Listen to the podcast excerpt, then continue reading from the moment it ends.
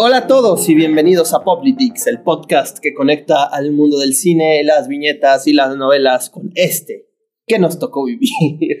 me encanta, esto ya se está volviendo como un... Ay, Dios mío, escucho esto y en chinga se me anima la semana, es fantástico. Amigos, es fantástico, es fantástico, no quepo en mí mismo eh, de estar con ustedes de nueva cuenta. Eh, bienvenidos. Y bueno, me acompaña un estudiante fantástico, un ser que a pesar de haber dedicado su vida a perfeccionar el arte de asustar, tuvo que llegar a la conclusión de que simplemente no estaba hecho para eso. Amigo, te entiendo. Todos te entendemos. ¿Quién no ha soñado con ser admirado? Amigos de Politics, es para mí un orgullo presentarles a mi gran amigo Jorge Wasowski Lugo. ¿Cómo estás, amigo? Toc toc. ¿Quién es? El desempleo. el desempleo. Así es. A eso me he tenido que, enfrentar ahora. Excelente. Majito, de nueva cuenta, muchas gracias por estar con nosotros, por producirnos, por ser eh, la cara detrás de los controles. Y pues nadie tiene cara en este programa, entonces lo que acabo de decir es una pendejada. Pero bueno, eh, como les decía, bienvenidos. No, no, les, no me voy a cansar de decirles bienvenidos, bienvenidos, porque me da mucho gusto todos los que estén escuchando que lo estén haciendo.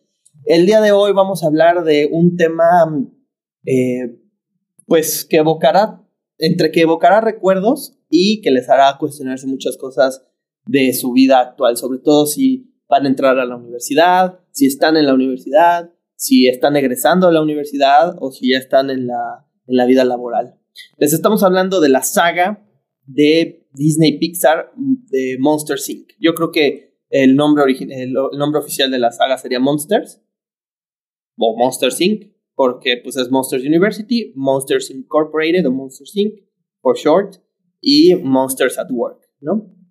Em, pues es una, una historia extraordinaria, sobre todo pues tomando en cuenta que es algo muy alegórico, muy metafórico, hablando de seres mitológicos y poniéndolo en un contexto pues bastante corporativo. Desde la primera entrega pues vemos un ambiente muy, muy de empresa, muy de producción, muy de cadena, eh, pues finalmente pues estamos hablando de la industria eh, eléctrica, ¿no? Claro que sí, la CFE. Así es, así es correcto. y también me gustaría hacer un breve paréntesis informándoles que ya me contrataron en un call center de Salinas Pliego. Gracias, tío. y este podcast es patrocinado por Azteca. Gracias, señor. Ya paga tus impuestos, cabrón. y bueno, eh, quisiera dividir este este podcast, este episodio más bien, siempre le digo podcast y es ese episodio, el podcast es todo público. Así es. Sí, sí lo sabemos, no estamos pendejos. Puedes decirle como quieras, güey, es tu programa. Así es. Es lo único que puedes llamar tuyo ya, porque tu alma se la vendiste al diablo. Así es. Me gustaría dividir este, este episodio, esta iteración, en el pasar cronológico de la saga, no sé si, si les parece. Me parece bien. ¿Vale? Para empezar, em, o sea, como un, como un preámbulo, me gustaría tocar una, una idea que mi amigo me compartió hace poco, porque pues nos, nosotros hacemos nuestra tarea, estamos aquí devotos a ustedes, los que escuchan esto, y pues nos dimos a la tarea de ver toda la saga, dígase, todo Monsters at Work, Monsters University, Monsters ¿no? Y eh, Jorge me comentaba sobre una alegoría que tuviste ya hemos hablado de, gnosticismo en, esta, en este programa, pero pues se me hizo muy interesante lo que, lo que sacaste al respecto en un tema más metafísico en Monster Inc. No sé si quieras comentarlo. Claro que sí. Pues como bien dice mi amigo Diego, vimos de nuevo esta saga y sobre todo pensando en Monsters Inc., que es el inicio de, de la trilogía, tenemos esta figura de seres extradimensionales o al menos de otro mundo que aparecen a través de portales, que en este caso son puertas, para robarse nuestra energía en forma de sustos. Entonces, claramente lo tuve que analogar con la figura de los arcontes. Y sobre todo, pues, como, como un pequeño preámbulo para nuestro siguiente capítulo de la Matrix, quería preguntarte si alguna vez has tenido una parálisis de sueño. Muy pocas veces, yo creo que podría decirte de dos, güey. Bueno, pues, ¿tú Majo alguna vez? ¿No? A mí me han tocado bastantes. Y en algunos casos aparecen estas figuras extrañas que eh, pues son estos arcontes dentro de la visión gnóstica. Y pues como ya, ya lo platicamos en nuestro episodio de gnosticismo de Matrix, si no lo han escuchado, los invitamos a escuchar tanto el que ya salió como el que saldrá pronto. Y a mí lo que me gustó mucho y la razón por la que quería sacar esto a colación es por esta transición de energía que hay entre Monsters Inc. y Monsters at Work, ¿no? Eh, sobre todo en el sentido de que eh, tanto en Matrix como, como en la corriente gnóstica se considera que los arcontes se alimentan de nuestro sufrimiento. Eh, en Monsters Inc. claramente es la energía de, los sustos, ¿no? los gritos, el miedo, el arma principal de estas figuras demoníacas. Y, sobre todo me llamó mucho la atención esta transición entre la energía de los sustos, la energía del miedo, hacia la energía de, de las risas. Y no pude evitar pensar en personajes, por ejemplo, como Huxley, ¿no? este gran autor de Un Mundo Feliz, en donde habla sobre cómo es más efectivo para el control utilizar el placer que, que el miedo como tal. Entonces, eh, pues sí, está muy presente esta idea de, los portales interdimensionales, incluso hablando ya sobre una cuestión un poco más empírica, estas, eh, estos escenarios en donde estás dormido, te da parálisis de sueño y ves estas cosas extrañas que están ahí nada más viéndote, eh, creo que está muy conectado. Los invito, si no saben mucho de gnosticismo, a, leer un poco más al respecto, a escuchar nuestro capítulo, a ver las analogías que están ahí en todos lados y sobre todo a no dejarse llevar por los más bajos impulsos, que en este caso podrían ser tanto el miedo como el placer. Claro.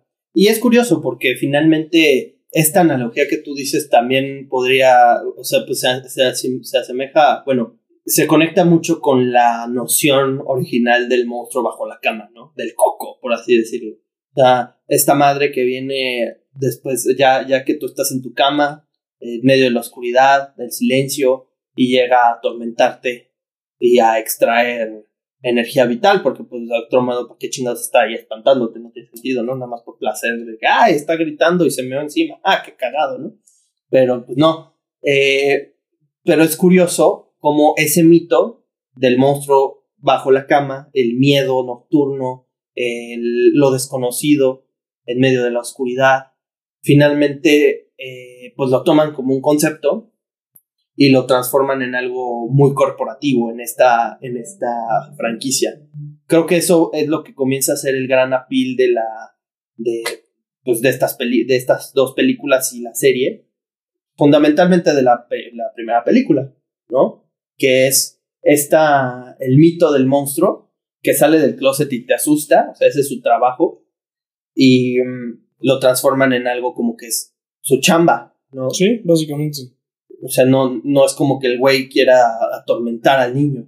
No, lo utiliza para sobrevivir, ah, o al menos para mantener a flote su civilización. Porque también esta noción de que el niño es tóxico al principio, pues también es un poquito para extraerle esas condiciones de ser vivo y que no pueda empatizar el empleado con la madre esa que está espantando.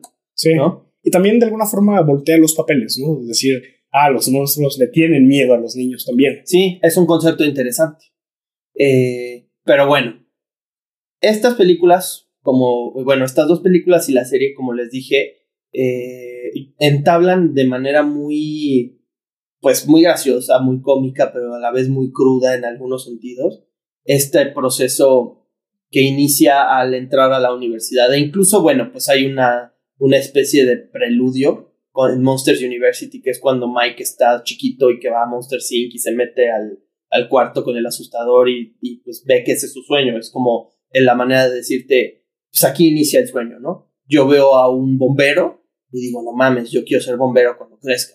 Yo veo a un astronauta y no mames, yo quiero ser astronauta cuando crezca. O, un actor de televisión, o lo que tú quieras, policía. Digo, ya aquí en Chingos quiere ser policía, aquí en México, ¿verdad? Pero, pues, X. Este. pero ahí inician los sueños, ¿no? Siendo chiquito, apenas descubriendo tu identidad y viendo algo que te gusta y sobre todo a una persona realizada llevando a cabo eso. El gran punto ese que tocas alrededor de la realización, porque parecería que cuando eres niño estás incompleto. Estás eh, en un momento en donde solo estás esperando a convertirte en algo más. Y, siempre está esta pregunta de ¿qué quieres ser cuando seas grande? ¿no? Eh, eh, como demeritando un poco el estado de la niñez o quitándole valor a ese momento en donde estás en blanco. Claro, y, lo representa muy bien esta escena, porque, insisto, los asustadores en la película se ve, o sea, cuando él entra a la planta y ve a los asustadores y ve a este güey que le regala la gorra, pues se ven como, wow, estos güeyes son pues lo máximo. Es como ver, como tras, eh, traspolado a, lo nuestro, es como ver a un futbolista, güey. O sea, una persona que de verdad los niños en general admiran mucho. Y, y pues la película, o sea, las, la historia de Monster Inc. empieza con este niño que, pues, sus condiciones físicas realmente no lo, no lo hacen sobresalir de ninguna forma. De hecho, lo, lo sumen. O sea, porque podrá ser muy. podrá tener mucha personalidad pero pues es un enanito, es una esferita verde chiquita con un ojo bien cagado. Mike Wazowski. Es Mike Wazowski, ¿no? Y, eh, pero el, güey tiene este sueño férreo, ¿no? Em, pero bueno, pasa el tiempo, él saca las mejores calificaciones y llega a la universidad, ¿no? Que pues su sueño desde chiquito, yo digo, qué chingón la gente que desde chiquito dijo, no mames, quiero ser esto, y se metió a la universidad todavía queriendo hacer eso. Es muy poco probable, güey. Pero bueno, y si tú lo hiciste, tú que lo estás escuchando lo hiciste, enhorabuena. Felicidades. Digo, enhorabuena por el momento en el que llegaste a la universidad con ese sueño, porque puede ser que ahí te lo hayan roto, ¿no? Pero, digo, X. Llega a la universidad este güey, habiendo sacado las mejores calificaciones, teniendo el mejor perfil, pero su cuerpo, su aspecto sigue siendo un problema. Sí, hay una limitación. Ajá. Y pues esto se empieza a ver cuando, o sea, porque al principio la película inicia muy Disney, el camino de Mike, eh, inicia muy Disney en el sentido de que él llega, es el chiquito, pues se lleva con Randall, y llega este cabrón, el Soli, que es un pendejazo, pero el güey se ve que tiene un gran talento para ser asustador, y, es de familia y todo. Em, pero pues en la progresión o sea, en el camino de entre el inicio de las clases hasta el examen final, pues se ve que este güey mejora, que dice, no mames, yo quiero ser el mejor asustador y saca las mejores calificaciones, todo se lo sabe, es una verga en el campo, ¿no? Se hace un chingón. Mike Wazowski se hace un chingón en el campo de asustar, se sabe todo, Y Sullivan, pues no se sabe ni verga, ¿no? Sí, ahí acotaría quizá que más que en el campo, es en la teoría. Ok. O sea, sé que quizás te estás refiriendo como al campo teórico, pero para. Sí, o sea, él sabe todo, pero pues de la, pero la. Como tú dices, exacto, es la teoría, la práctica, pues nomás no nos sale, porque no estamos. Eh, no tenemos las condiciones físicas para hacerlo. Pero llega un punto de quiebre. Ajá. Que es cuando llega la parte del examen final que, le, que rompen la lata de la, de la directora y que llega esta, esta mujer súper intimidante, ¿no? Cucarachona. Ajá. Dragonesca. Y, pues es cuando a los dos los prueba en chinga. Se parece como a la de la Unión Europea, ¿no? Esa que anda promoviendo los pasaportes COVID. Saludos, Agenda 2030. la de Hannah Hartscrabble. Y, y los prueba a los dos en chinga.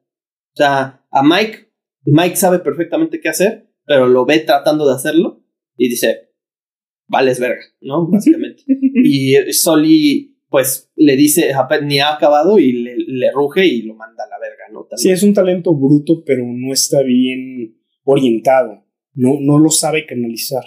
Es completamente la antítesis de Mike, que, que tiene todo, todo lo, lo físicamente necesario para triunfar, pero no se esfuerza.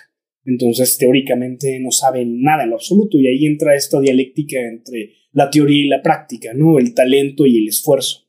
Claro. Y, y aquí pues me gustaría ya pasarnos un poquito al, al tema de hoy.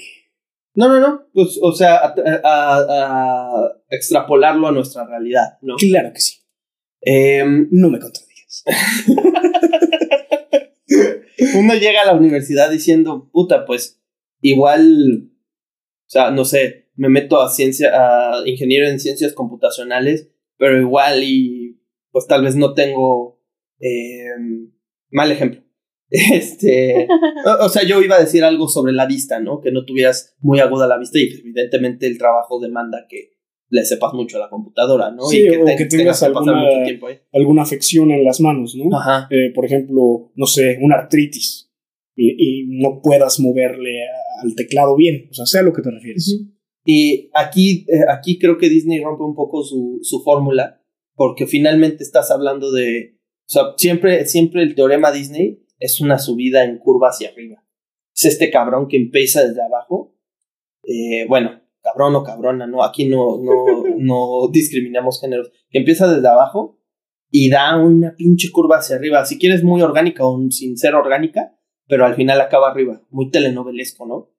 Y en esta, pues es una película que llega y te dice, güey, o sea, por más que te esfuerces, por más que seas seas un pinche come libros, por más que te sepas todo, pues no, o sea, si no lo tienes, no lo tienes.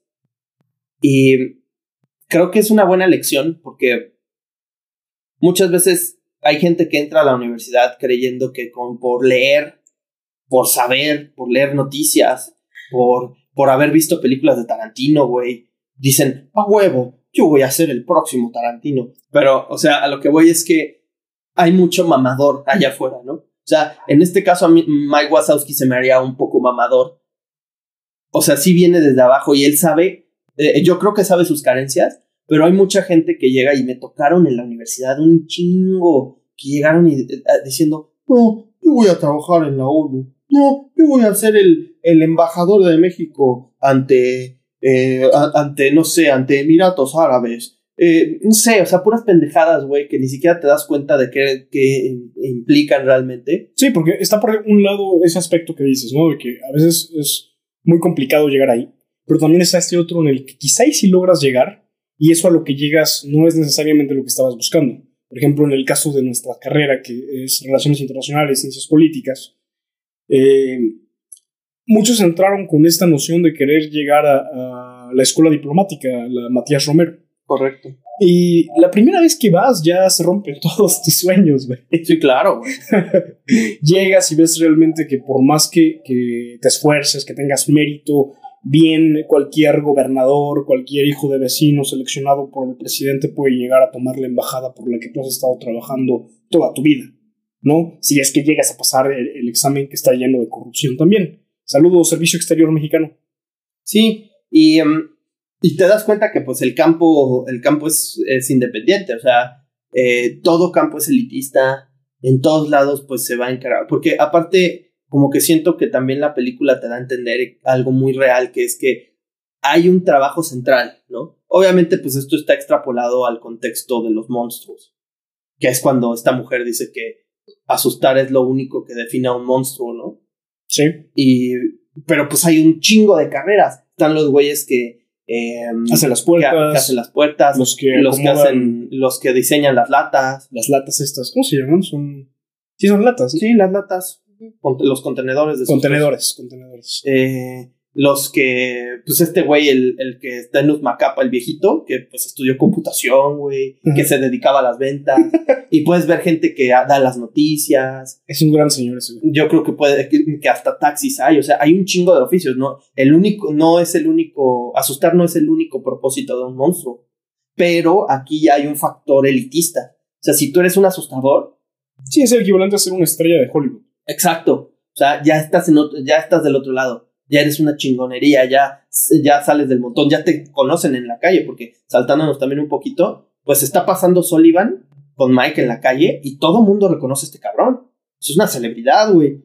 Y, y, pues en, en, Monsters University puedes ver que los, que los niños tienen tarjetas de los asustadores de Monsters Inc.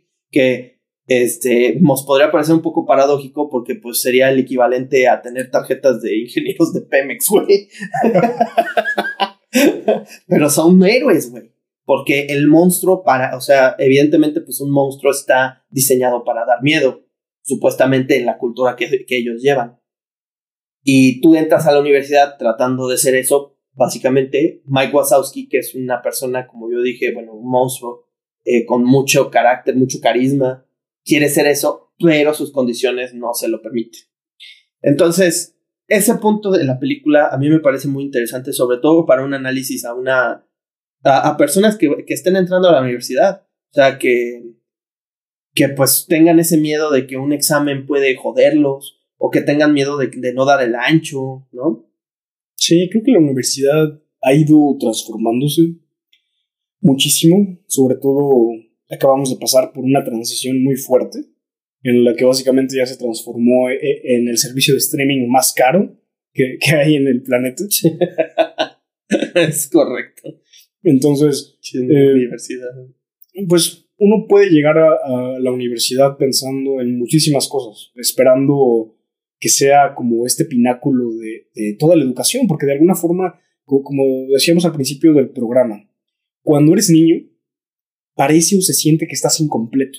No disfrutas como tal de la niñez porque hay demasiadas cosas que te están limitando. Ya después uno eh, se da la tarea de hacer un poco de retrospectiva y dices, puta madre, lo tenía todo, cabrón. ¿Cómo es posible que no, no me sentía completo, no me sentía feliz? Pero de alguna forma eso está relacionado a que la misma comunidad en la que estás te hace sentir así. Me acuerdo mucho que, que cuando estaba creo que en segundo de primaria, eh, la maestra llegaba y decía, ustedes ya no son niños chiquitos, ya son niños grandes, o sea, te, daban como, como esta sensación de, ya eres grande, pero todavía no, pero compórtate, no sé, es algo muy extraño. Y, relacionado particularmente con esta cuestión de, la vocación, las carreras, eh, la vida profesional, pues básicamente desde que entras al preescolar, a eso va orientado. Tal vez el preescolar un poco menos porque son habilidades un poco más motoras, ajá, exacto, eh, y, un poco más básicas como lo puede ser leer, escribir, eh, distinguir colores, esas cosas, pero a partir de la primaria, todo está orientado a que te conviertas en una pieza del engranaje económico de tu comunidad. Claro. Sí, es. Pues es que eh, finalmente lo que, lo que estás tratando de hacer es diseñar una, una sociedad cooperativa, o sea, una sociedad que siga manteniendo los mismos moldes. Y finalmente, pues eso se, se ve mucho en la película, ¿no? Que pues lo que quieres hacer es crear, eh, pues estos, eh, o sea, estos elementos que sigan sosteniendo tu modo de vida, que pues los sustos generan nada más y nada menos que energía, que es algo indispensable, ¿no? Para la sociedad moderna, sí. Y, y pues verlos igual como, como estos héroes, es como, como, estos héroes de la clase obrera, pero al mismo tiempo pues son, pues son celebridades, como lo vengo diciendo, o sea, hay, un, hay una separación, o sea, el asustador ostenta un poder narrativo importante, ¿no? Y pues Mike Wazowski inicia con eso. Luego, después de esta escena desgarradora en donde los expulsan del programa, a los dos, a, a Soli más por mamón, porque ese güey tenía todo para triunfar, ¿no? O sea, era un huevonazo. Eso podrán decirte. Y este, pero pues el otro pobre pendejo se esforzó todo el semestre, toda su vida, güey. Toda su vida la dedicó a, a ese momento. Sí, porque además estaba becado. Creo que en la película solo lo muestran una vez, cuando están precisamente en este eh, como montaje de, de, entrenamiento para el examen final. Y, Mike Wazowski pasa su, su, tarjetita para hacer servicio becario. Sí. Entonces, sí, está becado y, y Soli no. Soli pertenece a, a esta familia poderosa. Sí, más, más privilegiada, con un poco más de renombre también. Y como dices tú, tiene todo absolutamente para triunfar. Sí, porque aparte pues tiene las condiciones físicas, ¿no? O sea, finalmente él, o sea, crece para, para convertirse en el mayor asustador de la historia hasta el momento en el que él vive, Y pues finalmente, o sea, llega, este, llega la cuestión de las Olimpiadas, ¿no? Eh, este güey insiste, no mames, yo soy el mejor y yo tengo que probártelo. Y consigue a los monstruos estos que, pues, a primera vista es como, no mames. estos güeyes no asustan ni a su puta madre, ¿no? Pero, pero pues finalmente ahí ya viene la lección de explota tus fortalezas, podrás parecer muy pendejo, pero pues si explotas lo que te hace especial, pues te convertirás en alguien especial. O sea, cada quien sacó su, su habilidad oculta, por así decirlo, ¿no? Hasta su justa medida, ¿no? Porque, como bien dices, eh, la mayoría de los personajes explotando puntos muy particulares de su propia fisonomía logran pasar esta, esta prueba. Una vez que llegas a Mike te das cuenta que, que no. Sí, ¿no? Tal vez si en el espectro general sí puedes encontrar un nicho. Si, si te esfuerzas lo suficiente, si encuentras esa fortaleza interior, eh, ese, ese poder tan específico que quizá tengas, la armas. Pero en el caso de Mike, que también puede ser el caso de algunos de nosotros en algunas partes de, de- de la vida profesional, pues simplemente no la vas a armar. Sí, sí, porque, o sea, llegas con monstruos que ya están eh, de cierta manera conforme. Resignados. Ajá. Sí, sí, sí. Se resignan a que, pues, ¿sabes qué? Sabemos que somos tetos. O sea, porque no mames, ese pedo de vamos a hacer un fuerte con las almohadas es como, pues es irrisorio, es muy chistoso, es Es cagado, macapa. es macapa. Pero pues finalmente llega un güey que les dice, no, pues tú puedes hacer esto, tú puedes hacer, sobre todo el pinche squishy que, que se podía colar en silencio atrás de ti siempre y que eso lo usa al final para asustar, güey. A mí se me hace brillante. Sí, sí da miedo. Sí da miedo. Sí, güey. Este, y todo, o sea, todos empiezan a aplicar eso y a todos nos vuelven a aceptar en, el, en la carrera. Y pues al único, como tú dices, que no, que, que, que es un te mando a la verga de manera contundente, pues es a Mike Wazowski, Ujú. ¿no? Porque sabes que no da miedo. Güey, da risa, es chistoso, como lo dije al principio. Y, Está vaciado. pero pues está obsesionado, güey Sí. está obsesionado, tan obsesionado que se mete a la puer- a, a la, al, al mundo humano sabiendo o creyendo, como todos, que era tóxico y aparte se mete a una puerta que estaban probando, güey. O sea, no era una puerta que ya dijera, no, ya, ya está chido, ¿no? Es nada más un cuarto, no, se metió a un pinche campamento, güey. y trató de, trata de espantar a la niña, ahí es cuando pues llega el pinche balde de agua fría a decir, no, güey, podrás haber hecho todo bien, todo te salió perfecto, güey. Eh, ejecutaste el, el susto a la perfección, güey. Pero si no puedes, no puedes, porque no depende de ti. Eso es lo más culero de todo, de toda esta elección. Que también ojalá que si tú, amigo que estás entrando a la universidad, estás escuchando, que la tomes. O sea, no depende de ti. En gran medida el éxito no depende de ti. Puedes esforzarte, puedes ser el, el, el que más machetee, puedes dormirte a las 2 de la mañana y levantarte a las 5, puedes eh, chingarle todo lo que le tengas que chingar, pero si nomás no puedes por cualquier razón que no, que pues tal vez no controles, el éxito tampoco va a ser algo que tú puedas controlar. Es una cuestión coyuntural. Es una amalgama de circunstancias y aquí hay de dos. Por un lado, puedes ver esto que nos decía Pérez Juárez, ¿no? Eh, saludos, eh, algún día acompáñanos. Personaje recurrente en este, en este podcast, profesor. Fue, podcast. fue nuestro mentor, para quienes no lo conozcan. Gran tipo. Búsquenlo en LinkedIn, por ahí anda muy activo. Sí. Eh, pero él nos decía, cambia el método, no, no el objetivo. Cambia el plan, no la meta. Y entonces, de alguna forma, esta es la resolución Disney que se da en la película. Porque Mike, pues, de alguna forma, termina llegando a Monsters Incorporated. Sí, sí llega a cumplir ese sueño de una forma distinta, porque, como bien dices, llega a este campamento lleno de niños y no la arma. O sea, como asustador, no la arma. Pero después incorpora a Soli, ¿no?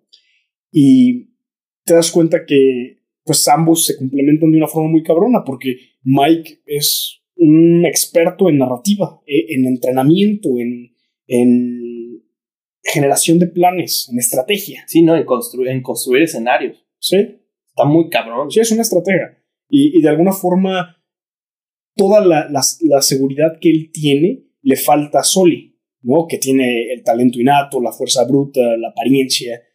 Entonces, hacen match de alguna forma durante toda la película. Ese es el viaje del héroe que tienen ellos dos, ¿no? El, el construir su amistad. Y, y, termina llegando de una forma no planeada a lo que quería.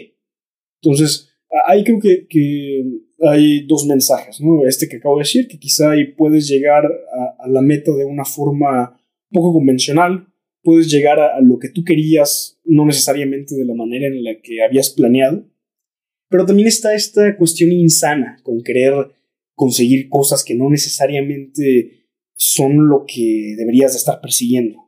Porque uno podría decir, no, pues es que yo quiero ser director de cine, ¿no? Como decías hace rato, como muchos de nuestros conocidos. Saludos a nuestros amigos. Eh, o, querer ser embajador, ¿no? Como en el caso de, nuestra, carrera. Y a veces son obsesiones insanas en el sentido de que, ¿para qué? ¿No? O sea, ¿qué, qué es lo que quieres? Eh, en el caso del cine, ¿quieres generar una película que te transmite un mensaje o quieres el bluff de haber llegado a, ser una persona conocida en la industria? Sí, ¿en dónde encuentras el propósito? Ajá, ¿cuál es el propósito? ¿Cuál es la razón de lo que estás buscando? Entonces, eh, están esos dos caminos que mencionamos. Puedes llegar a ese lugar de formas distintas o puedes replantearte si verdaderamente lo que estás persiguiendo es algo que vale la pena perseguirse. Sí, porque finalmente, o sea, tú podrías atar de manera, o sea, hablando de en un, en un cuadro un poco más psicológico, pues podrías decir que Mike Wazowski desde pequeño fue sometido a, a ser subestimado, ¿no? O sea, era este, este niño pequeño, chiquito, a comparación de todos los demás, que nunca tomaron en cuenta, que siempre lo mandaban a la verga. Que, o sea, porque pues se ve, se ve que le tiran, le tiran mal, mal pedo, güey. Sí. O sea, hazte un lado, tú no perteneces. Sí, un mal rollo. O sea, eh, cuando, cuando, cuando quiere, o sea, cuando les dicen que entren en pareja y le dice como a nueve cabrones que si entramos juntos. A su primo, güey. Y a su primo y todos lo mandan al carajo, O sea, es un, es un personaje rezagado que al mismo tiempo de ser muy carismático es rechazado. Sí, y ahí el mensaje entonces sería que no te muevas con base en tus carencias, que no sean tus carencias las que te hagan querer algo. Sí, porque finalmente yo, o sea, hay una escena clave cuando están en la fiesta que él llega y ve los trofeos y se ve reflejado en uno y se ve grande, con los cuernotes y la madre por, por la, distorsión del, de la curvatura del trofeo. Y él se ve grande y se siente bien y se ve a sí mismo como un personaje aterrador, pero pues ahí se ve también que quiere cambiar, no necesariamente sabe que tiene que adquirir un conocimiento, sino que muy en el fondo él sabe que lo que tiene que adquirir más bien es una, una eh, aptitud física que no tiene, que siempre quiso porque su aspecto fue el que lo, lo dejó un poco rezagado ante sus compañeros, ante sus coetáneos. ¿no? y haciéndonos muy acá, muy, muy. Esta fue la palabra del día. sus colegas, sus colegas. Y otro gran mensaje que ya se mencionó con esta sinergia que encuentra Mike y Soli es eso. O sea, la universidad definitivamente sí es este espacio de conocimiento. Afortunadamente creo que ambos llegamos a la carrera sin la misma pretensión que la gran mayoría. Sí, claro. Que era, pues más bien adquirir un conocimiento que nos permitiera entender en dónde estábamos parados. ¿no? ¿Cuál era nuestra posición dentro de este gran tablero llamado planeta? Tierra, Gaia. y, pues de alguna forma creo que eso fue lo que, nos permitió forjar una amistad desde muy temprano. Y ese es uno de los puntos yo creo que más grandes de, esta experiencia, ¿no? Ahorita eh, platicaremos un poco más de cuestiones anecdóticas, invitaremos a nuestra productora que se una a la conversación pero creo que sí, o sea, de las cosas más valiosas que yo te podría decir que se sacan de la universidad de acuerdo a, mi experiencia, es eso, la, sincronía con personas que, tienen intereses similares a los tuyos, que tienen visiones complementarias y sobre todo eh, esta posibilidad de sincronía, de sinergia. Eh, tú y yo, Mauricio, eh, Peter y otras personas con las que hemos tenido la fortuna de trabajar, pues encontramos eso, encontramos la posibilidad de sumar diferentes aptitudes para un mismo fin.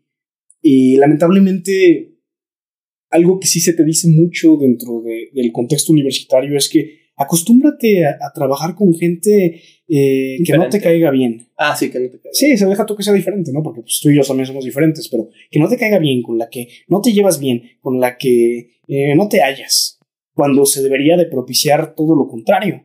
Encuéntrate con personas con las que hagas eh, eh, ese proceso sinérgico. O por lo menos propiciar que se den las conversaciones, o sea, no, no normalizar que, ay, te tiene a huevo que caer mal este pendejo que trabaja junto contigo, sino que ese pendejo y tú al, al final lleguen a un... O sea, que tengan estas conversaciones de a ver, a ver cómo podemos cooperar, güey. Es que ese es, yo creo que, ser, que es más bien acerca de eso, o sea, porque que trabajes con alguien que te cae bien es fácil dentro del o sea, como que de forma general, ¿no? Pero sí tienes que saber ya, digamos así, en el mundo real, ¿no? Saber cómo lidiar con ese alguien. del mundo real. Bueno, digamos que fue en otro contexto, o sea, estando en, en una el mundo laboral, en, el mundo, laboral. O sea, necesitas sí tener las habilidades necesarias para lidiar con alguien que no te cae bien, con quien no te puedes comunicar, que, que no te puede ni ver, ¿no? O sea, entonces... Eh, tiene mucho sentido. Es como la parte dolorosa pero necesaria para... Sí, la, realidad en la que la mayoría se va a encontrar en algún punto. Mencionaba esto de la sincronía porque específicamente con el moto que tiene nuestra alma mater, se habla mucho del emprendimiento, de la innovación y la chingada, pero pocas veces se habla de la sincronía. Y creo que es algo que, que tú y yo peleamos bastante. Porque incluso ahorita que ambos... Quieres camotes. que si te tanto como un camote. Ahorita van en el teca metértelo. que primera advertencia, pendejo. Primer aviso. no, ya, se queda, se queda. Ah.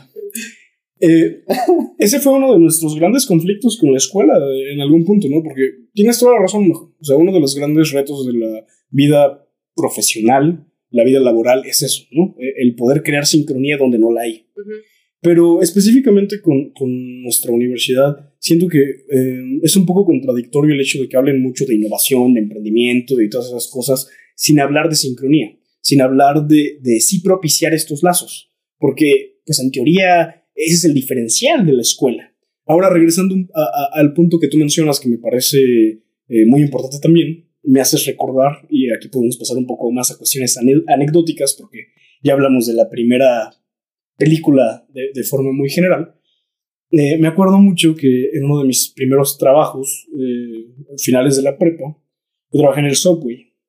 Pensaba que iba a ser una experiencia muy agradable porque me gustaba eh, comer en Subway. Grave error. No se enamoren de sus marcas. Eh, y eh, de los primeros días en los que yo llegué a trabajar ahí, pues me tocaba, pues, no sé si fue la novatada o, cuál era la intención, lavar todos los trastes. Y entonces, pues me explicaron el proceso de, lavar los trastes porque hay un método. Creo que la mayoría de, de las personas que han trabajado en estas corporaciones tan grandes saben que pues tienen sus formas muy particulares de actuar. Y me di cuenta de forma inmediata que el método era bueno si funcionaba con colaboración. O sea, si había más de un integrante haciendo la tarea. Y se los dije, ¿no? Oigan, pero esto lo podríamos acabar en un tercio del tiempo si me ayudaran. Así no hacemos las cosas aquí. Entonces, entiendo ese punto que tú dices de, aprender a comunicarte con el otro para encontrar sincronía pero cuando llegas a, estos espacios laborales, que en mi caso pues fue Subway, patrocínanos por hablar mal de cómo tienes a tus empleados. Cómo lavan sus trates. a veces es muy difícil, es muy difícil porque pues uno llega también como el nuevo y quizá ahí ya hay pues una serie de, sucesos que han marcado a los colaboradores, que ahora está muy de moda llamarlos así, ¿no? Entonces, sí, es todo un tema, es todo un tema. O sea, estoy de acuerdo, creo que, que sí se debería. Y no solo en la universidad, ¿eh? yo creo que es más una cuestión de capacitación laboral dentro de las empresas. Sí, o sea, de hecho, en esto de la. pasar en las anécdotas, justo me acaba de pasar que se me hizo muy chistoso. O sea, chistoso, pero. Eh, no, no jaja, sino que el otro día me dice, me dice mi papá. Eh, no, pues que tu hermano me habló ayer a las 2 de la mañana, el domingo, a las 2 de la mañana. Vamos. Y yo así como, ¿qué? O sea, emergencia o, qué, qué pasó, ¿no? Y me dice, no, pues me dijo que para esto él acaba de, lo contrataron en una empresa en California, se lo llevaron para allá, lleva tres semanas trabajando ahí y es su, hizo como un medio internship durante la carrera y después trabajó. Explotación. Un tiempo trabajó también un mes en una empresa en Monterrey. Este es como que su segundo trabajo oficial, ¿no? Ya. Y, me dice, no, pues me llamó tu hermano, no sé qué, muy indignado porque, porque dice que no le están pagando lo que le dijeron que le iban a pagar. y y porque su, porque le están, los tienen trabajando más de 40 horas a la semana, ¿no? Y que la ley de California y que el no sé qué. Y me dice, pero quiero saber qué le dirías tú primero.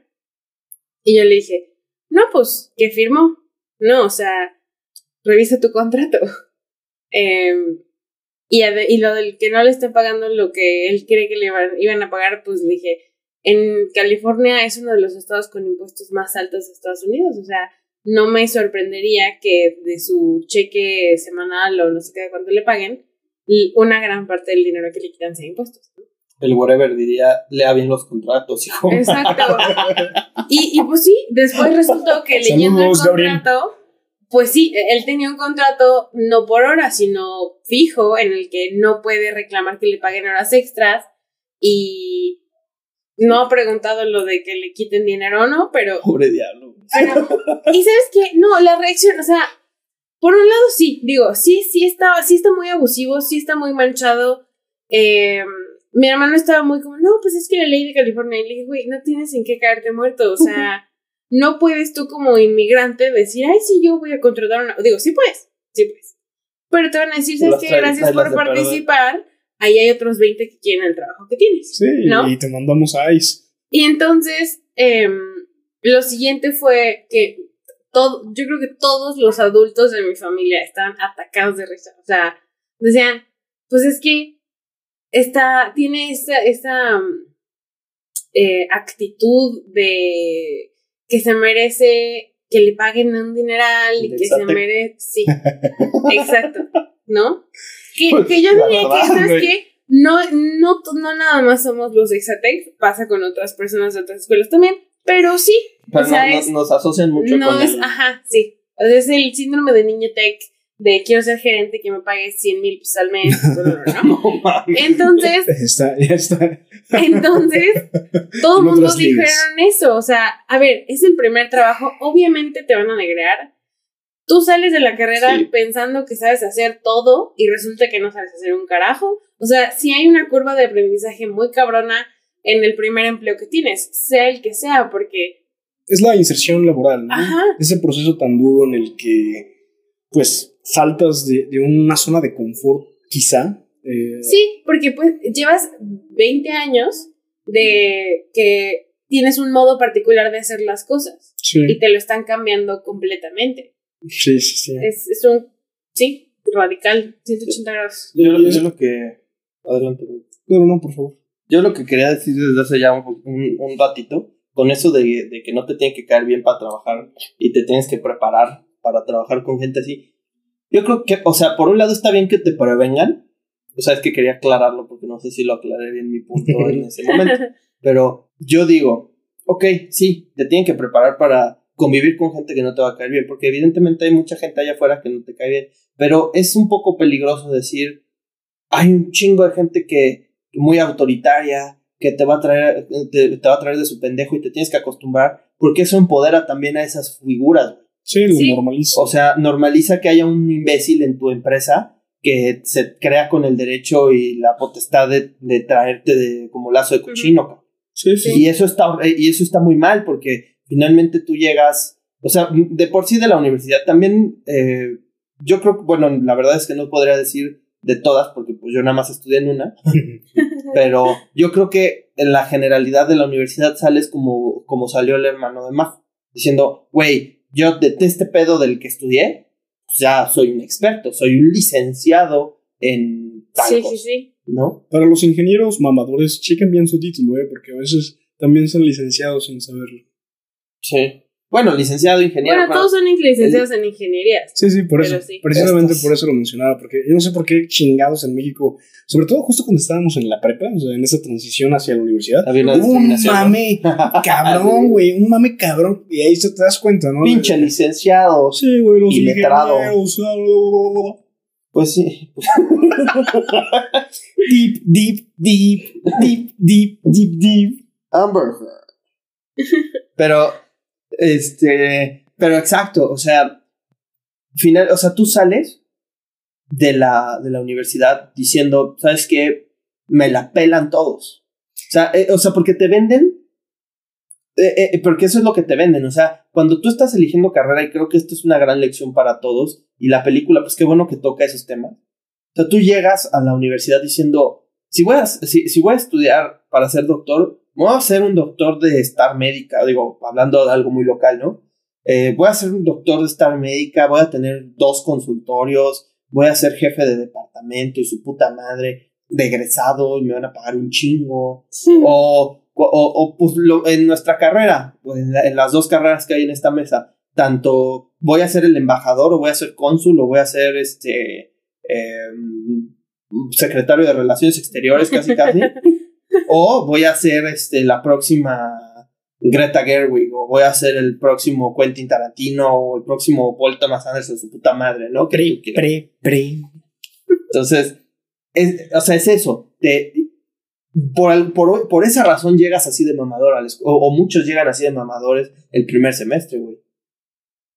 Sí. Porque la universidad misma te dice, si tú sigues este camino, de así vas a acabar. O sea, esto es de punto A a punto B. ¿Sabes? Algo chistoso que, perdón por interrumpir, pero, pero algo que se me hace muy curioso es justamente esta forma de venderte la universidad, que a mí me tocó que, sí, por un lado la escuela se decía, sí, puedes ser lo que tú quieras y llegar muy lejos, y la madre, ¿no? Y por el otro lado, de una forma más práctica y tal vez más realista, eh, me acuerdo que cuando yo estaba eligiendo mi carrera, me hablaron, o sea, mis tíos y mi papá y así me decían, pues es que al final del día no importa lo que desees estudiar, porque lo que desea, o sea, es una herramienta para que tú puedas hacer lo que sea que quieras. Si quieres irte a vender chicles de la esquina, pues te puede ayudar a vender chicles en la esquina, ¿no?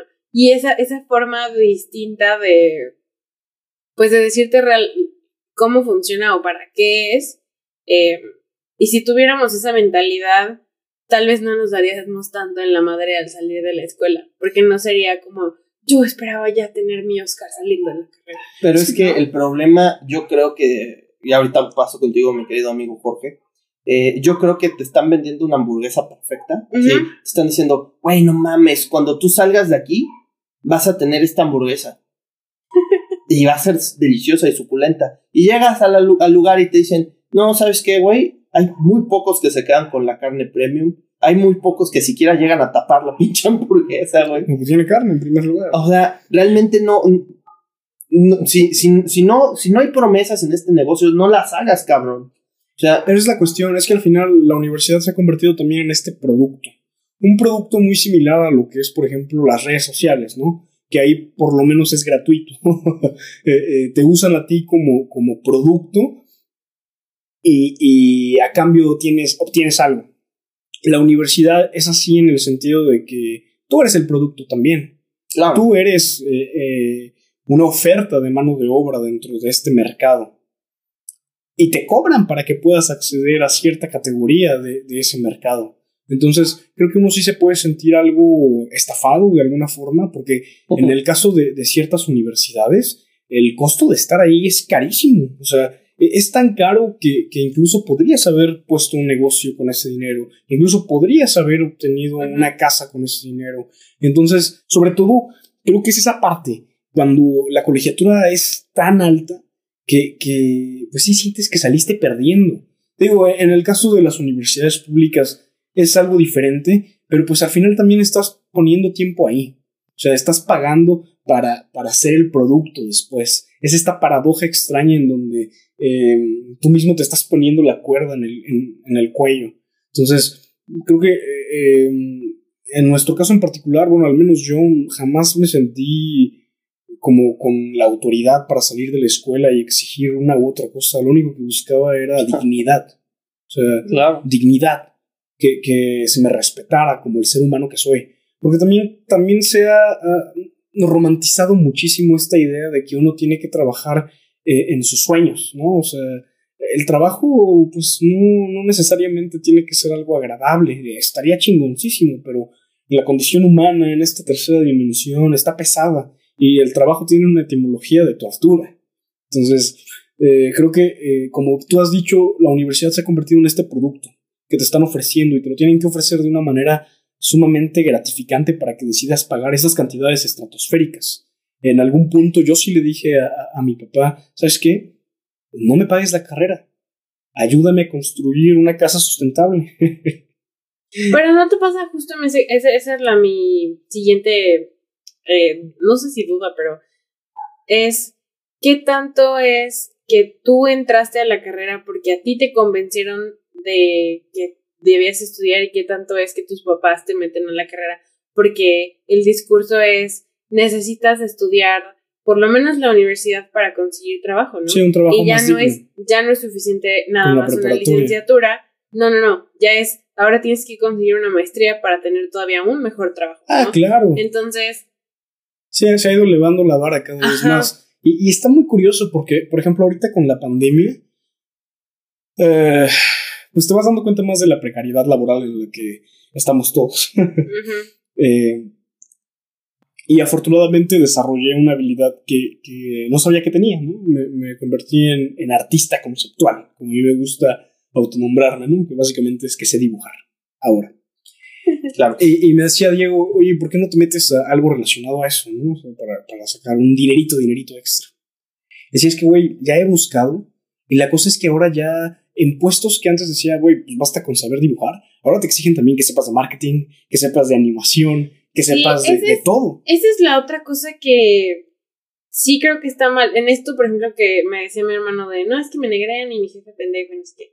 Em, las cosas que me están exigiendo son demasiadas, ¿no? Y no puedo estar haciendo, no puedo ser todólogo, ¿no? Em, y tal vez, eh, no sé si tenga que ver con el, esta- con, el, con el momento de nuestras carreras en el que estamos nosotros particularmente, en el que todavía es muy general y por eso te piden, ¿no? Ah, ¿sabes qué? Sí necesito que sepas dibujar, pero también que sepas hacer Word y Excel y que me puedas hacer un, eh, no sé, de redes sociales. ¿no? Ajá.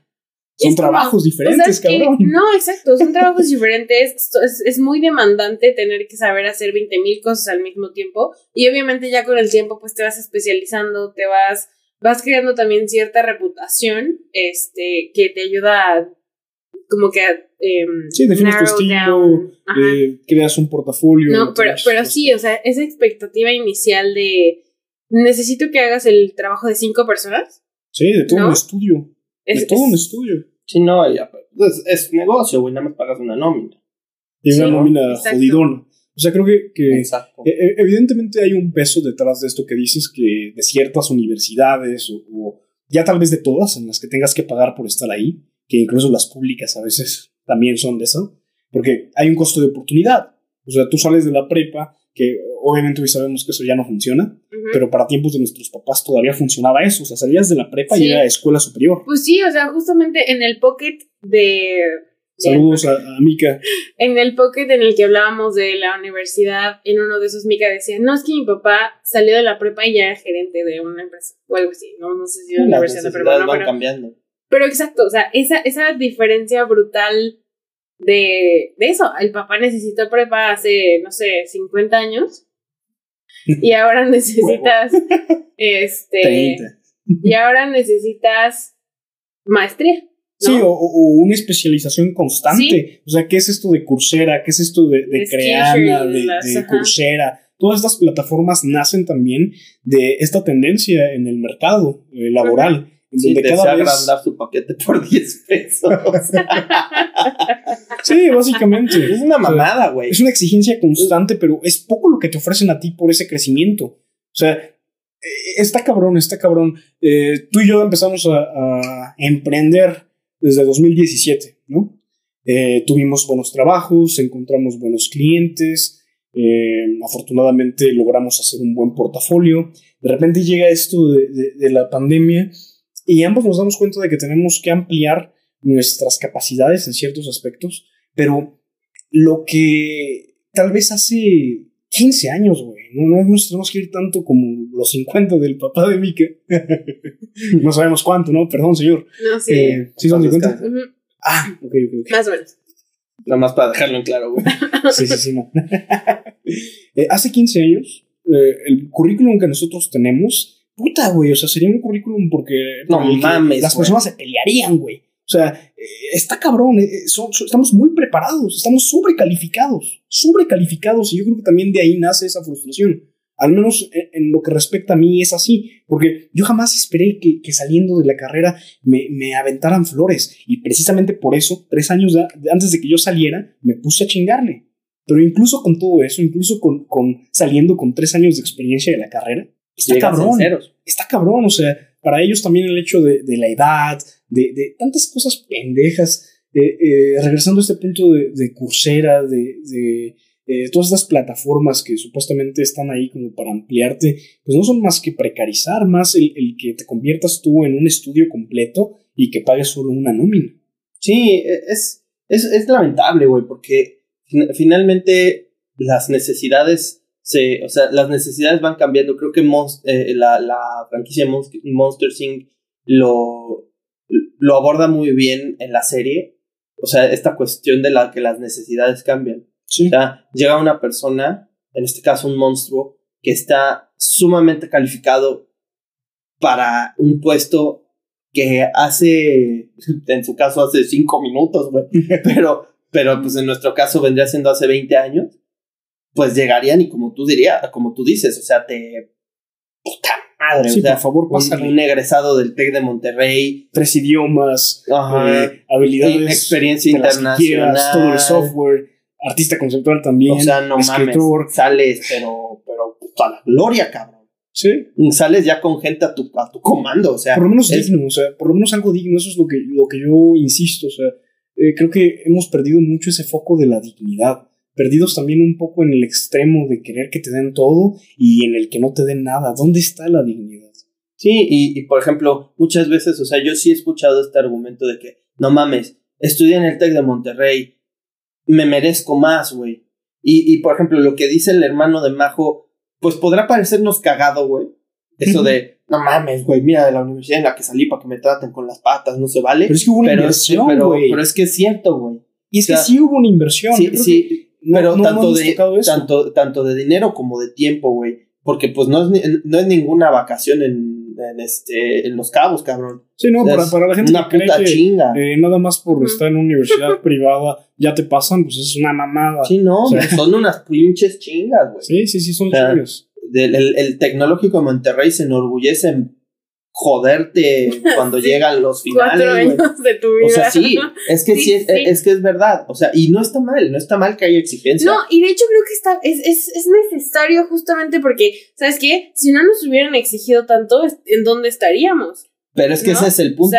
Pero, eh, o sea, cuando eh, la, la sociedad ha cambiado tanto que si en hace 20 años, eso es lo que dice Jorge, si hace 20 años nos hubieran exigido tanto y hubiéramos salido tan tan curtidos y tan preparados, hubiéramos llegado a romperle la puta madre a todos. Pero pues tú llegas con esa preparación, con esa, este, con esa intencionalidad, con esa, con ese camino definido y ya con un, estando curtido y diciendo, no mames, sí, sí aguanto el uso rudo, ¿no? o sea, sí puedo, sí puedo someterme a cierta explotación porque ya me han explotado antes. Y llegas a que te, a que te agarren de, pin, de su pinche burra, güey. O sea, la neta.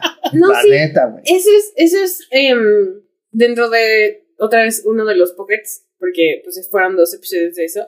Em, en uno hablaban al final Mika y los dos invitados que tuvimos de que debería haber una reforma a la concepción de lo que es una universidad y lo que te enseñan y el sistema educativo y no sé qué, ¿no?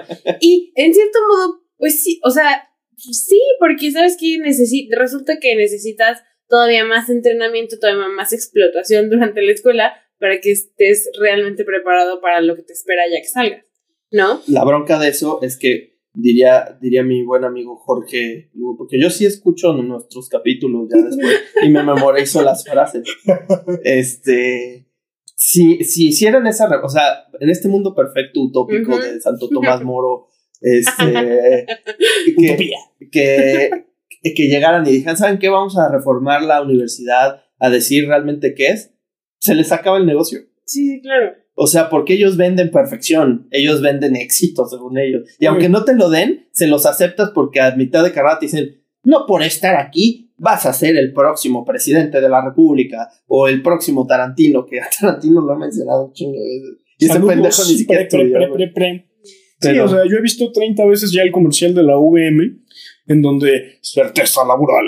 ¿Cuál pinche certeza laboral? No mamen. O sea, y no solo a la VM, no, a básicamente cualquier universidad. Creo que, como bien dices, si, si se vendieran como lo que realmente son, pues se les acaba el negocio. Sí, porque sabes que las habilidades que te venden las puedes conseguir en internet, güey. O en una, en una biblioteca. Sí, y pon tú, está bien, o sea, la, parte del título que te da esta licencia, ¿no? O sea, yéndonos un poco más a a la ontología de la palabra, ¿no? La licencia que te permite a ti ejercer algo. Está bien, o sea, para ciertas carreras es necesario tener esa preparación. El problema es que creo que, que sí se nos ningunea y eso ya está muy, muy normalizado. O sea, llevamos décadas y décadas de explotación llegando a un punto en donde la oficina ahora también es tu casa. Entonces que eh, esas condiciones han cambiado cada vez para peor.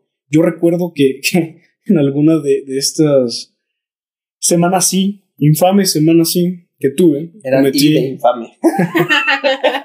semana infame. Sí. Así es. no, fíjate que no había pensado en el juego de palabras. a huevo. Este. Cometí el error de, de inscribirme a un taller para entrevistas. Ah, pues la, la, la revista ahí, ¿no? Ah, no. No, no, no. ah, no, taller de entrevistas de, trabajo. Ajá, ah, Ay, qué horror. Pero mira, no, fue porque yo quisiera. Yo me quería meter a, programar un Raspberry Pi, pero ya se había cerrado. Entonces acabé en esta chingadera eh, con Leslie y todas las personas. Saludos, Saludos departamentos inútiles del TEC. No vengan al podcast. No, por favor, no. Eh, bueno, ya, aquí ya cerramos la posibilidad completa de algún día colaborar de forma Publitix, ¿no? Pero con Anki, con todas las otras cosas en las que Ahí sí acéptenos. Ahí sí, por favor. Pero, o sea, o sea, yo nada más quiero acotar que esto es una crítica constructiva, no al concepto del TEC del, del, tec del Monterrey, ¿no? del Monte Real. No, no, no. O sea, yo realmente este, saco las herramientas que, que, que pues nos dieron ahí. Dentro de lo que cabe fue una experiencia. Me, me permitieron irme al extranjero gracias a un convenio que tenían y pues al, a, la, a, la, a, que me facilitaron algunos de los trámites, porque sí quiero remarcar eso. Y, pues qué chido, la verdad. Pues sí, sí, sí le mantienes un cierto cariño a, a las instalaciones, pues llegas y ves es un resort. Sí. no, la neta es que sí, o sea, tienes cuatro años de, de, fiesta, vacación, amigos, o sea, es precioso. Es muy bello. Antes de que pasemos a las cosas muy bonitas que tiene el tech, ¿no? Como comercial. Eh, quiero terminar esta idea de, de semana ahí, ah, sí, sí, sí. en donde pues me tocó una entrevista, ¿no? Y, y, la verdad es que me fue bastante bien. Pero cometí el error de poner condiciones. Ay, mijito. cometí el error de respetarme como persona. Y frase. ¿eh? Le, en mi entrevista, en mi primera entrevista laboral, cometí el error de respetarme como persona. Enmárcala. Y este le dije a, la señorita con la que estaba platicando que una de mis condiciones era mantener una hibridación en mi presencia laboral. O sea, decirle, oye, voy a trabajar eh, home office algunos días de la semana y otros días voy a estar ahí, ¿no? Cuando era impensable. Ajá, cuando se consideraba como algo de, ah, eso solo pasa en Suecia. Eh, saludos, Cristina, ya ves que sí se necesita. sí, es eh, cierto, güey. Justo un semestre antes, ¿no? Estuvimos ahí peleando con, con personas de, de, Proyecto CAT, que es el equivalente a prácticas profesionales del TEC, pero pues le tienen que poner un nombre mamador. Eh, y les decíamos, ¿no? La necesidad de, de crear estas plataformas en las que no sea necesario estar físicamente para llegar a ciertos acuerdos, a, firmas, a pendejadas de esas, ¿no? Y nos mandaron a la chingada. No trates de cambiar el mundo dos meses después, güey. ¿Qué crees? Cambió el mundo, culero. no, sí, sí, saludos a, Cristina, ¿no? Ojalá que te acuerdes de que te lo recomendamos justo un mes antes de que todo se fuera a la verga. Y entonces esta señora, eh, pues me mandó a la chingada precisamente por esta exigencia que le planteé. Y pues hoy día, ya, ya viendo el estatus del mundo, viendo que el trabajo remoto se normalizó, es algo del día a día, la mayoría de las empresas que no están relacionadas con líneas de, ensamblaje o fabricación muy específicas te permiten esto. De hecho, hace poco hubo una protesta porque querían regresar algunas y la gente dijo, ¿sabes qué? No. O sea, la neta es que a mí me conviene mucho más trabajar desde casa porque no pierdo tres horas en el tráfico. de mi día. O no gasto Sí. gasolina. No estoy en una no. pinche oficina pedorra. No le huele el sudor al Sí, sí, de sí, o sea, lo que sea. muchos aspectos, ¿no? Muchas cosas prácticas. Entonces, sí está este aspecto práctico, porque además yo lo exigí en esa hipotética eh, contratación, pero ahora ya eh, en este plano de, de la experiencia, pues te das cuenta que también tiene sus partes muy negativas, porque la oficina migró también a, a estar contigo en, en tu lugar de descanso, en la intimidad de tu hogar, en donde se supone que tendrías que estar blindado de los, las influencias exteriores del mundo. Sí. Y se ha, re- y se ha vuelto algo en lo que requieres mucha, eh, pues no sé si entre disciplina y como definir espacios y definir tiempos para respetar tu vida personal y tu tiempo y... En muchos casos es un yugo a larga distancia. Sí. A a mí, a mí me tocó un primer trabajo, pero de la verga. O sea, y lo voy a decir con todas las letras. Eh, yo estuve en logística, subcontratado. Ah, O sea, hablando de que los egresados del TEC tampoco es como que llegas y eres gerente. No. Outsourcing. Eh, yo estuve subcontratado an- antes de que se ilegalizara ese pedo. Eh, o sea, fui de las la últimas 4T. eh, fui, fui de las últimas, sí, exacto, gracias. Pero fui de las últimas generaciones en donde eso se aplicó en una empresa que vende chocolates y al mismo tiempo comida para, mascotas a, las cuales, a la cual le mando un chinga a tu madre desde, desde el fondo de mi corazón. Mars, Mars, Mars, Mars, Que Mars. se llama como una chava cuyo OnlyFans se volvió muy famoso. Este, Pensé que ibas a decir como el planeta es el que nos quiere Musk. sabes que ese es Marte y no me quería ver malinchista. Ay, no mames. No, pero Outsourcing. Pero la verdad, yo llegué a ese trabajo y la verdad es que sí, la tirada era tratarte como pinche mula. Y era, yo me acuerdo que en algún punto, o sea, porque pues era básicamente ser un pinche velador. Checar que, un, que el camión llegara a las 3 de la mañana a, una, a su destino. Y un día yo llegué y me quejé. Dije, ¿sabes qué? Creo que nos tendrían que pagar horas extra. Y la respuesta fue de una, de una carencia intelectual y de voluntad tremenda. Tú sabes que, tú, tú sabes, tú que lo dijiste, sabes quién eres, chinga tu madre. Este, que dijo, es que la verdad es que considero que tu petición es un poco malagradecida. Yo creo que tienes que, que em, eh, valorar lo que esta empresa te da, todos los beneficios, nos mandan cosas en Navidad, este, nos, nos tienen en casa trabajando. Hay mucha gente que no tiene lo que tú tienes. Es como, chinga tu madre, güey. O sea, por, por pedir una mejor calidad de trabajo a una empresa que claramente puede darte una mejor calidad de trabajo y que te vengan con esas pendejadas, güey. Perdóname, pero es como, es una patada en los huevos a esta, a esta idea de que tienes que llegar y tienes que imponer y tienes que, que, que reclamar tus derechos, porque una vez que lo haces, te toquen, te, con quien lo vas a hacer, casi el 99% de las ocasiones, va a ser este pinche minion de mierda que ya está completamente eh, alienado por la, por la, por la conducta laboral y por el ambiente y porque el jefe que se está metiendo un varo tototote le dice a este pobre pendejo, manténlo, manténlo en la obediencia y mantén, manténlo trabajando como pendejo y el día en que se queje le tienes que decir que esta empresa, ay, cómo te trata bien, aunque te paga una puta miseria, pero te mando bombas de chocolate en Navidad y te mando una botellita de vino, claro, y hacemos una, una rifa al año, en, en Año Nuevo, y puede que te ganes una pantalla, tienes que agradecer eso, igual y no te la ganaste, culero, pero agradece que por lo menos el intento ahí estaba, ¿no? Por eso O sea, no comes squinkles, ¿verdad? no, estoy en... Sí, no le doy pedigría a mi perro. Purina por siempre, hijos de perra. ¡Purina! Váyanse a la verga. es muy curioso porque al final siempre terminamos conectándonos con otros episodios, ¿no? Pero es necesario ver cómo el capitalismo ha transformado a la sociedad en meros engranajes de un sistema que ya no existe en aras de mantener a la civilización. La civilización existe para mantener el sistema, ya se ha dicho. Y es muy triste ver esta precarización del trabajo en todos los niveles. Porque antes por lo menos esperabas que si te preparabas hasta cierto punto ibas a tener acceso a mejores condiciones laborales, a un mejor puesto, a un mejor salario, y eso cada vez parece más irreal. Cada vez eh, eh, te sientes como lo que te quiso hacer sentir esta persona, ¿no? De, siéntete agradecido, cabrón. Pues. Siéntete agradecido porque así como estás tú, y es la cuestión de, de las pinches fórmulas matemáticas y la economía y su puta madre. O sea, hace poquito otra vez vi esos comentarios de gente que está tan alienada en esas pinches narrativas. La economía es una pseudociencia chingada madre. Es igual que cualquier otra ciencia social.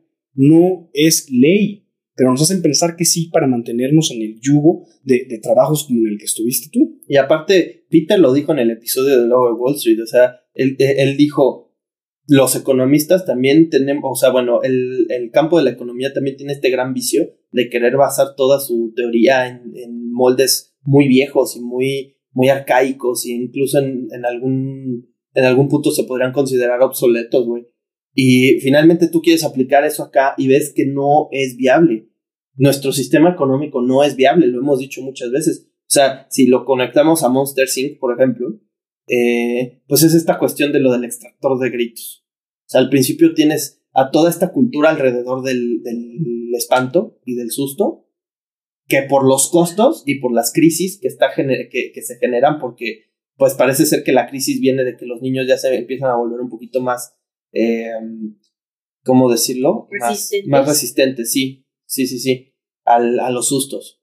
Y eso trae una crisis este, energética en el, en el mundo de los monstruos. Y lo que hace este güey, ¿sabes qué? Pues vamos a hacer esto eh, más industrial, vamos a secuestrar niños y vamos a sacarle sustos. Sí, o sea, la corporación siempre va a buscar el que, beneficio máximo. Sí, que, que, que, sería como equivalerlo a probar cosas con animales, que lo hacemos todo el puto tiempo, ¿no? o sea, realmente así que digas que pinche Warren es un, es un Hitler, pues entonces hay un chingo de Hitlers en este mundo. Saludos a todos ustedes, ¿no? Sobre todo a Salinas Pliego. Váyase de verdad a chingar a su puta madre.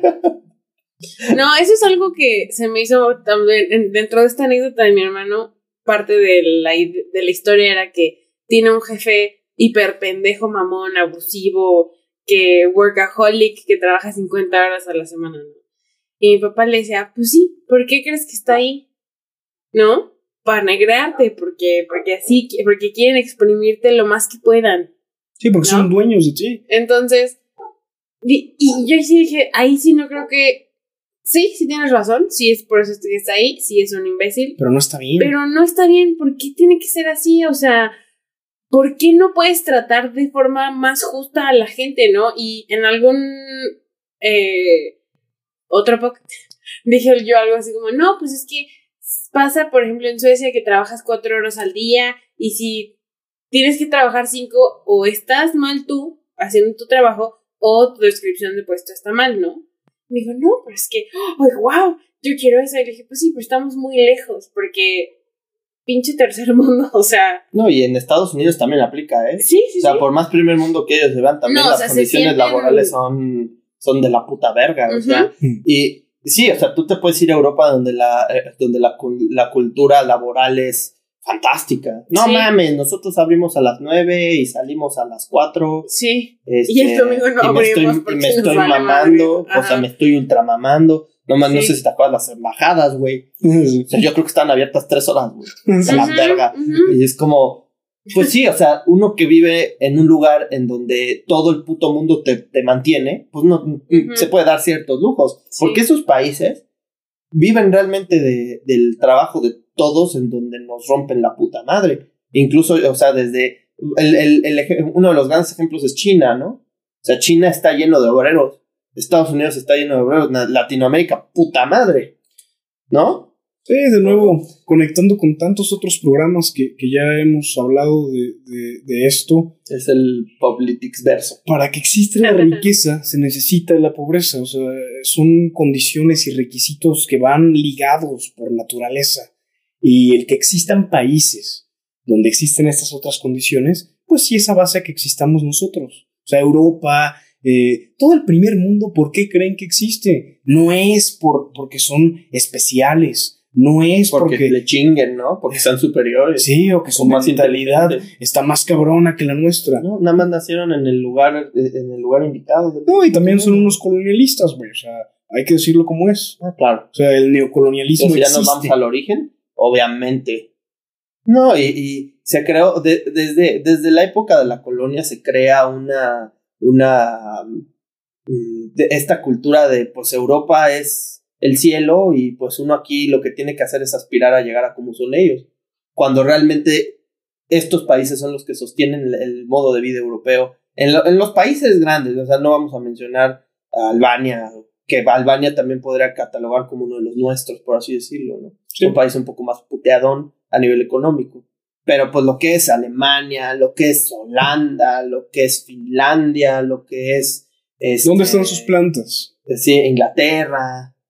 Digo, tenemos aquí a Bombardier, ¿no? Y eh, esta...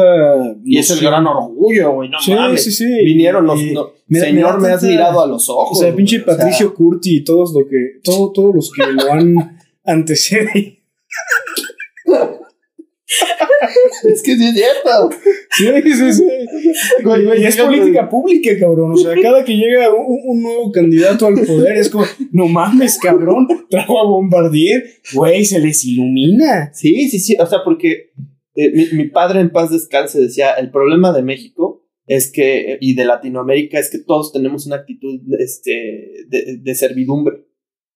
el, el mexicano es servil. ¿No? Porque finalmente, o sea, e, esto, esto que yo digo, o sea, cuando llega un europeo y dice, aquí voy a poner mi negocio. ¿En serio? Güey, déjame honor, güey. Exento de impuestos. Y le voy a poner, este, si es holandés, le voy a poner a, mi, a, mi calle principal, la Avenida Tulipanes, güey, la verga. O sea. Con una Virgen de Guadalupe afuera con la playera de Holanda.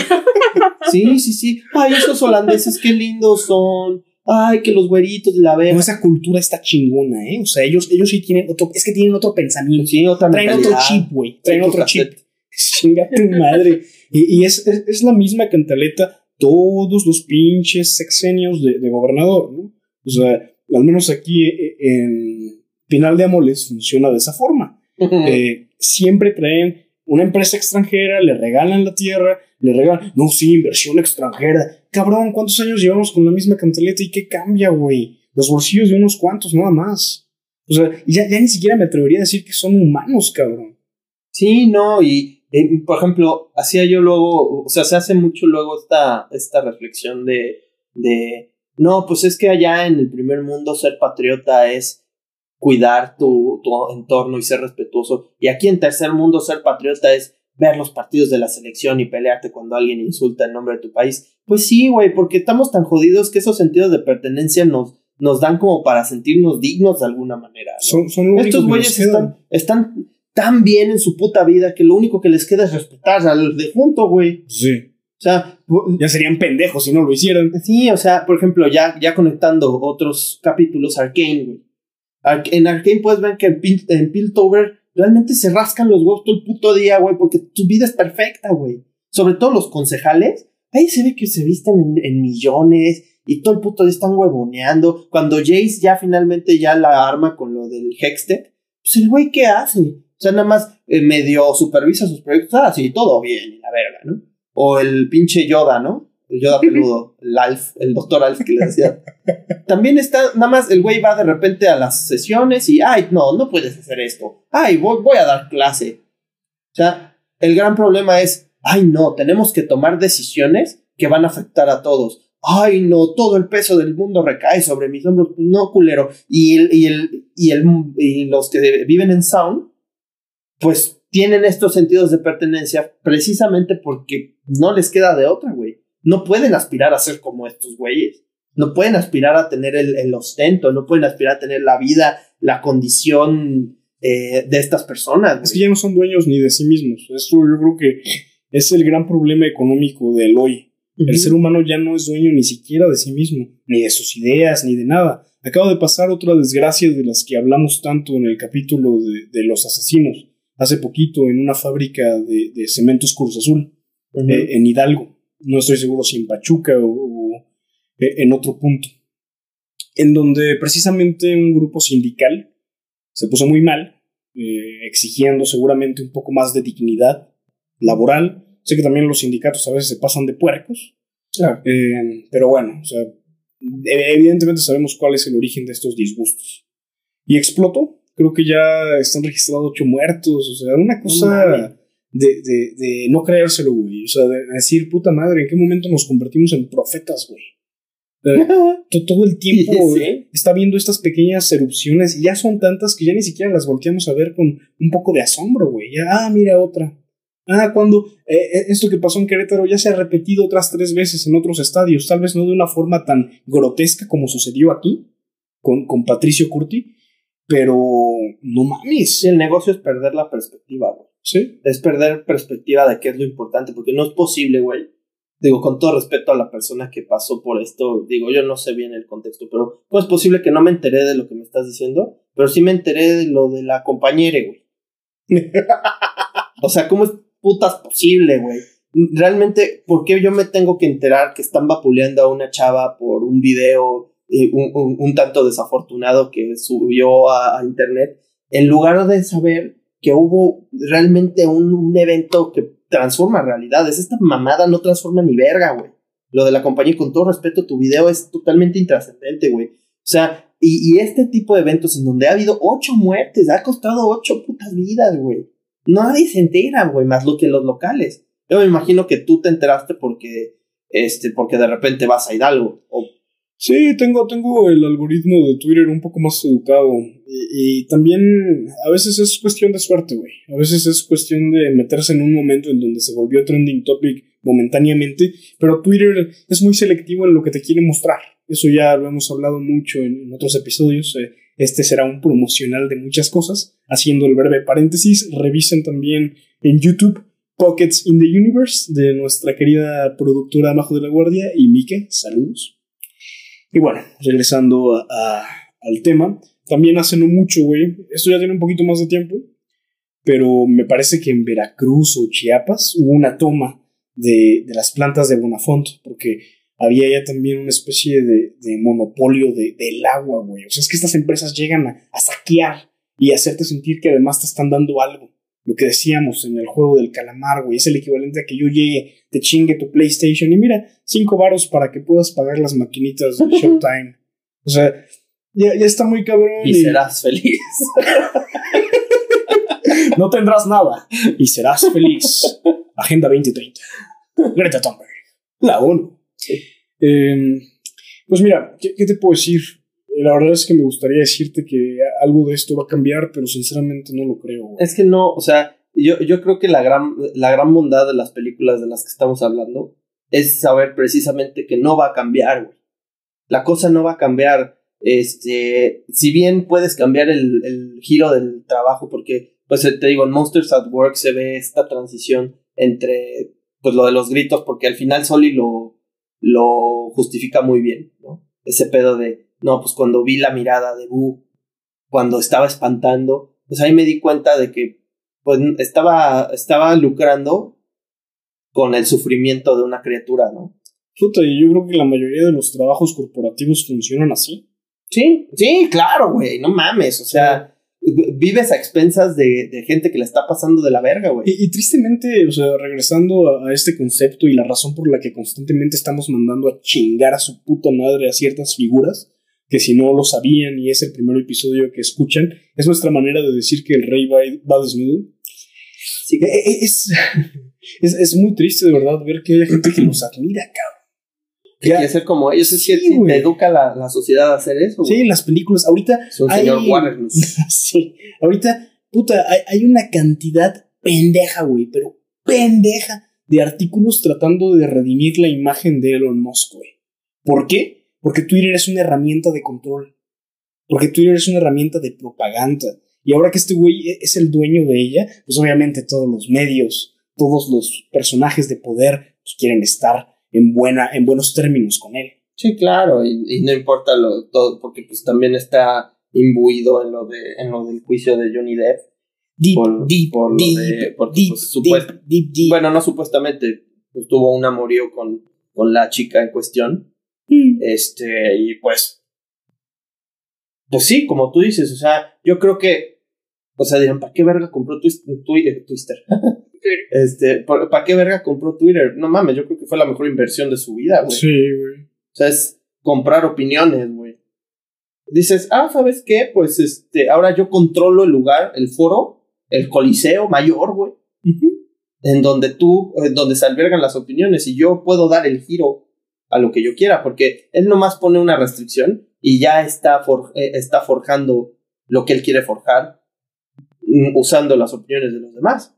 O sea, ahí te das cuenta la fragilidad de este concepto estúpido de, este no izquierdoso de la opinión es este, la, la opinión pues es, es, nuestra manera de interactuar con nuestra realidad e intentar cambiarla. Huevos, cabrón. Tu opinión es para forjar un sistema que se sigue, se sigue y se sigue y se sigue perpetuando, güey. Y eso viene a demostrar la compra de Twitter, güey. Que no importa qué hayas dicho en Twitter, tú, amigo woke, progresista, de este de Sanborns, cabrón. O conservador de ultraderecha que le dona dinero a la asociación de rifle en Estados Unidos, aunque su país esté cayendo a pedazos. Sí. Saludos, monarcas. todos, todos esos tuiteros pendejones, a ti te digo, güey, te acaban de demostrar, aunque no te hayas dado cuenta, ojalá que te des cuenta, pero te acaban de demostrar que tu opinión vale verga. Y no importa cuánto tiempo despotriques en Twitter, no importa cuánto tiempo, este, eh, digo, qué tan férreamente defiendas tu punto de vista, no voy a mencionar cuál, ¿no? Pero tarde que temprano te vas a tener que dar cuenta que al final tienes que vivir tu vida fuera de las redes sociales, porque en las redes sociales te van a adoctrinar a pensar como ellos quieren, y si la, su, tu opinión no les gusta, te van a sacar del montón. O sea, porque las ideologías cambian. O sea, un día todos estamos defendiendo lo mismo, pero apenas esto nos vamos tantito a la izquierda, los que iban más a la derecha ya se fueron a la verga y fueron los más fuertes defensores y los más grandes activistas y los que hablaban y los que este pregonaban y no, yo soy la voz del cambio y la verga. Y una vez que nada más se torció tantito a la izquierda, güey. No por de izquierda y derecha de este, política, no. O sea, eh, por dirección. Se tuerce tantito hacia otra dirección tú quedaste en la verga.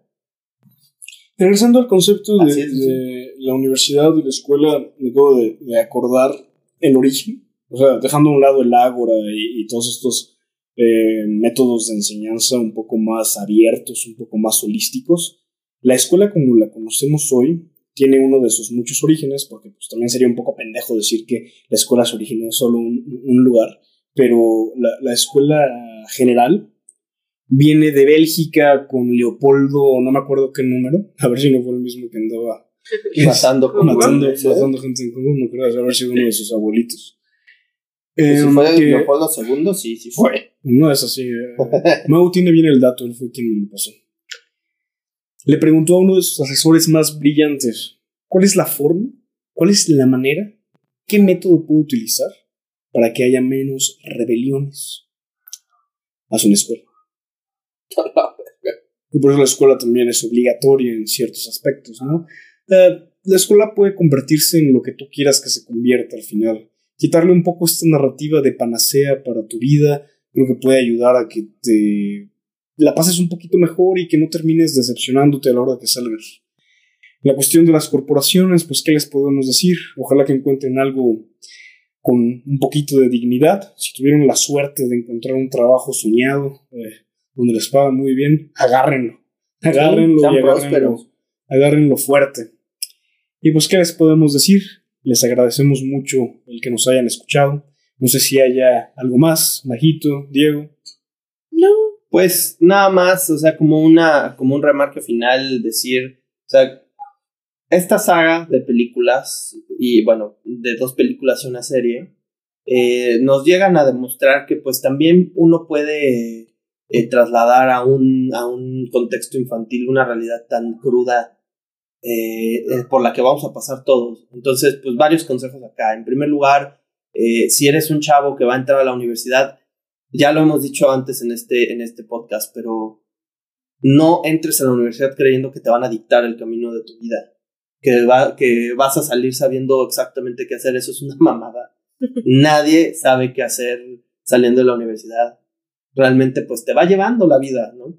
Y muchas veces en que, en que pues te metes a carreras un poquito más, eh, porque eso es algo que se me olvidó mencionar. Cada vez, no sé si lo han notado, hay carreras más indefinidas. O sea, más como licenciado en gestión eh, de, Del tiempo libre. Entre esa mamada y gestión de recursos eh, cibernéticos para la innovación y el marque de tendencia. Mamadas así que tú dices, güey, es lo más puto ambiguo del mundo, pero te están precisamente educando para que tu carrera, pues te den lo básico y que al final acabes trabajando en lo que la necesidad de ese momento en el mundo corporativo más demande. Si son community managers, no, pero yo, yo, yo salí de leyes, no importa, cabrón, tú puedes, vente, órale. ¿Le sabes Este- a, a Alexe? Bienvenido a bordo, güey. Exacto, entonces no entres a la universidad diciendo, no mames, como el Mike Wazowski, ¿no?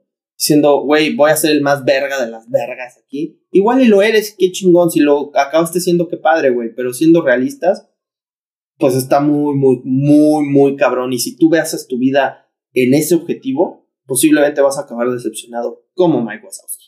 Y si tienen la oportunidad de invertir en algo mejor, tampoco es algo necesario ir a la universidad. Si tienen ya algún plan, encontrar una sinergia o tienen por ahí un terrenito donde puedan poner una casa sustentable, denle, denle, también se puede, no es necesario.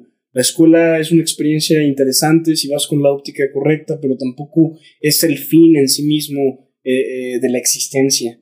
Entonces, pues, ¿qué les podemos decir? Muchas gracias por escucharnos una vez más. Majo de la Guardia en los controles, Diego Mendicuti a punto de decir una de nuestras frases épicas para cerrar el capítulo, y su servidor.